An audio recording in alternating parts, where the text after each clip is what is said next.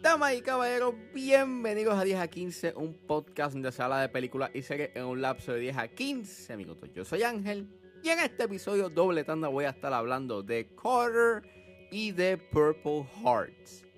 Carter y Purple Hearts las pueden conseguir en Netflix, así que sit back, relax, que 10 a 15 acaba de comenzar.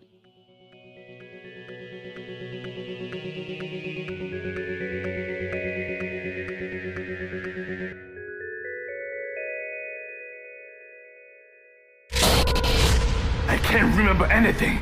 Your name is Carter. Carter. There is a device implanted in your ear. You are the only one who can hear me. 사방에 CIA가 깔려 있습니다.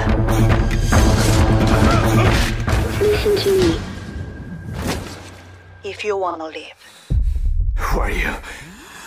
Carter es una película dirigida por Byung-Gil Young. Él es el director de The Villainous y es escrita por Byung-Sik Young y Byung-Gil Young. Y el elenco lo compone Ju Won, Kim Bo Min, Song Jae Lee, Camila Bell y Mike Y la película trata de que lanzado directamente a una peligrosa misión sin ningún tipo de memoria del pasado, un hombre debe escapar de la muerte mientras intenta averiguar quién es, cómo llegó a estar en esta situación y quién es la misteriosa voz que lo llama bajo el nombre Carter. Pues nada, de este director, pues vi su película anterior que fue The Villainous, que sí está cool. O sea, eh, la encontré un poco meh, porque aunque sí tienes como que buenas escenas de acción y una excelente coreografía y es bastante ambiciosa debido a cómo la filma eh, y la misma coreografía en sí y los stunts, la historia era bastante complicada y llega un punto en que te deja de importar porque es demasiado rebuscada, que es como que, ok, resulta ser too much. Y esta película pues me tenía bastante intrigado porque estaba escuchando que, de que tenía este feeling de ser una película de un solo tiro, emulaba ser como que todo en una sola toma y dije, ok, vamos a verla. La vi y... Eh, está ahí. O sea, vuelvo. Esta película tiene el mismo issue que tiene eh, The Villainous, en donde tienes una buena coreografía y admiro su scope en sus escenas de acción, pero su aspecto técnico te termina siendo un issue debido a que la ilusión de ser un gran tiro largo se pierde bastante rápido y es porque hay sus problemas en las transiciones a los próximos tiros y la manera en cómo intergen esas, eh, esos tiros, pues no es, no es de la manera más elegante que uno pudiese este, imaginar.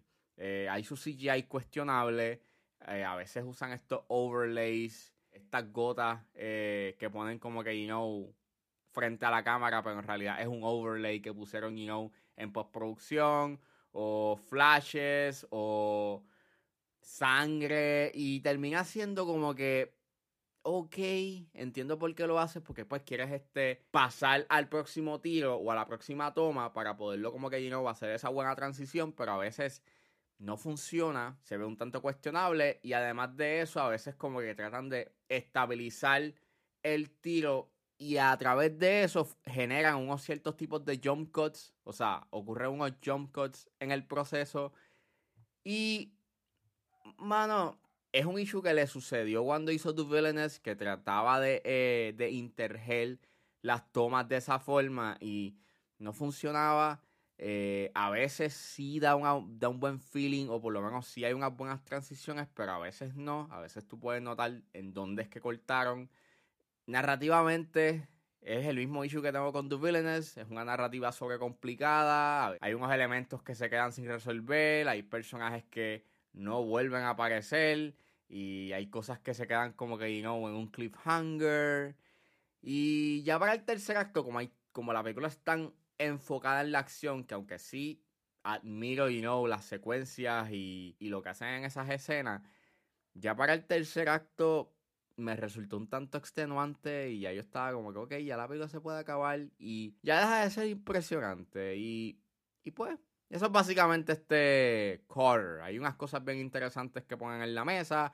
admiro que obviamente se nota de que hay muchos stones you hechos de manera práctica, pero se veía que se necesitaba pulir un poco más a nivel técnico para que, que diese esa ilusión de que era una sola toma y si tuvieses una historia un poco más eh, al grano y concisa, sin tanta, ¿sabes? Sin, sin que fuese tan sobrecomplicada, pues creo que hubiese sido una experiencia mucho más eh, entretenida y más interesante.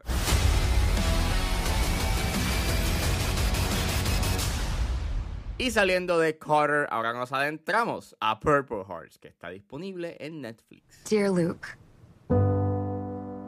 we fell in love so quickly. I figured I'd write you and fill in the gaps that we didn't have time to fill. Here's what you need to know about me. Purple Hearts es una película dirigida por Elizabeth Allen Rosenbaum, es escrita por Kyle Jarrow y Liz W. García. Y el elenco lo compone Sofía Carson, Nicholas Galitzin, Chosen Jacobs, John Harlan Kim, Kat Cunning, Lyndon Ashby, Scott Deckard y Anthony Ippolito. Y trata sobre que a pesar de sus diversas diferencias, Cassie, una compositora y cantante, y Luke, un marín con un pasado problemático, llega a un acuerdo para casarse solamente para recibir los beneficios militares. Pero cuando sucede una tragedia, las líneas entre la verdad y la mentira se empiezan a difuminar. Ah, nada, esta película eh, estuvo o está todavía eh, top 10 en la plataforma.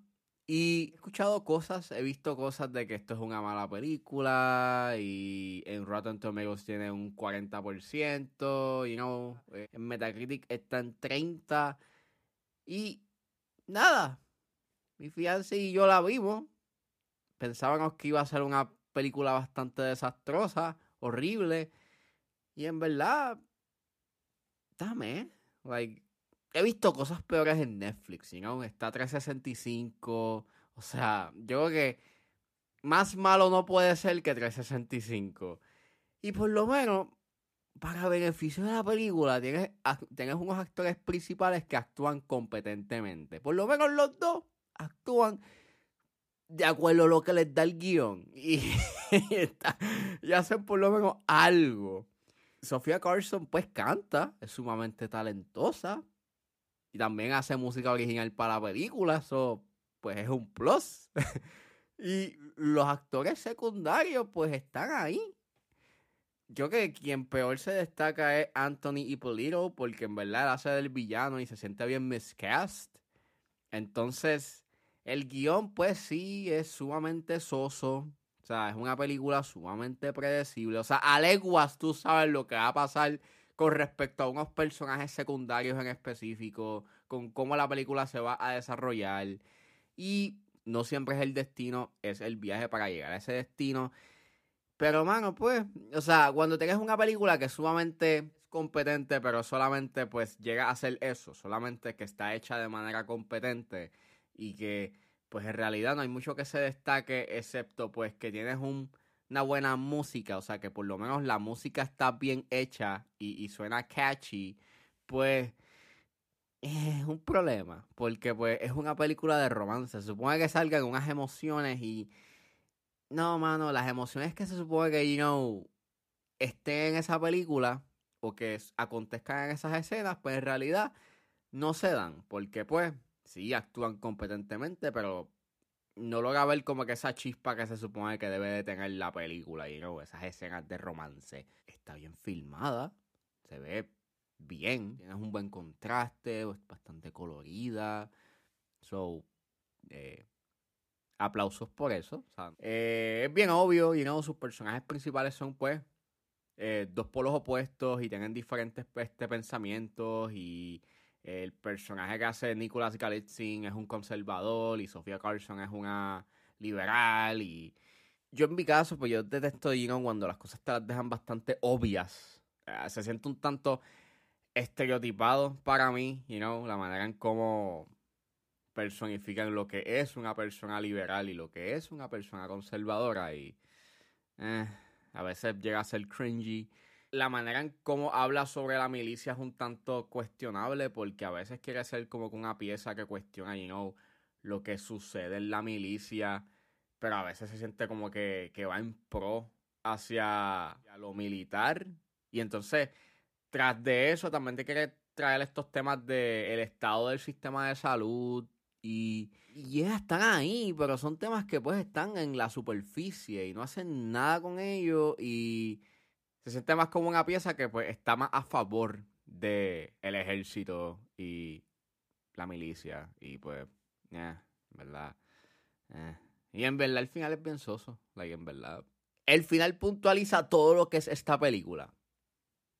Es, pues, una película forgettable, olvidable, sosa y, pues, una película que está para añadir al catálogo de Netflix que, o sea, que hace ruido por el por X o Y razón o que está en el top 10, pero cuando la ves, en realidad no tiene nada que sea muy destacable, que sí técnicamente se ve bien, que por lo menos hay unas actuaciones que no son completamente malas, pues sí, pero fuera de eso, pues es una película que sencillamente es eso, es desechable y, y eso.